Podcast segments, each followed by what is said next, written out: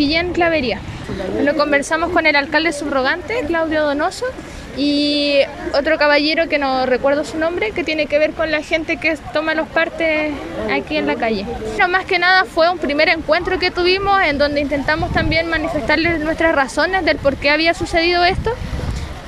le preguntamos también qué era lo que les para, qué, para ellos qué era la, feria, ya que se filtraron videos del Consejo Municipal donde hablaban cosas eh, de poco menos no sabían quiénes éramos y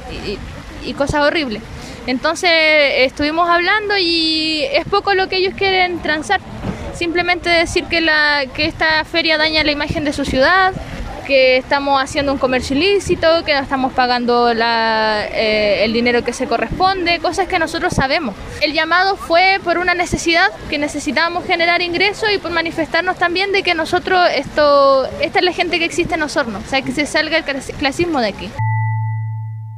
La de hoy día fue eso, que si nos instalamos nos van a cobrar parte y si es necesario, bueno, la fuerza pública va a estar todo el día aquí y que ellos no se hacen cargo de si algún hecho violento ocurre hoy día porque ellos le dijeron a carabineros que no reprimir, sino que solamente advertir de que si nos instalábamos no iban a cursar multa. La decisión de la gente fue acompañarnos, ponernos y en caso de que suceda algo todos nos vamos a defender. Eh, nos damos cuenta que estamos solos, que solo contamos con nuestros propios pares, así que esa va a ser la resistencia del día de hoy,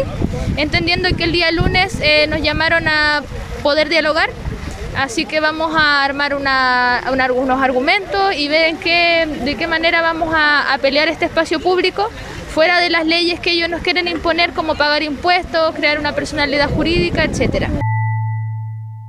está dividida la opinión, pero sabe que el impacto que nosotros generamos es nada en, todo el, magno retail que hay aquí en Osorno y el comercio que está instaurado.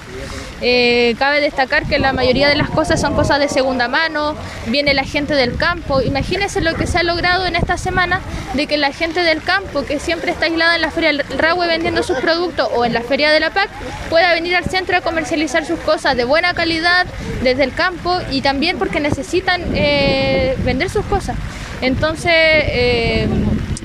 esto es lo que somos. Así, así se ha escondido la pobreza por años en, todo Chile y queremos venir a mostrar que estos somos, estas son nuestras formas de organización, que les parecen un poco caóticas cuando no tenemos dinero de por medio, cuando no fijamos espacios fijos para que la gente se instale. Nosotros tenemos otra forma de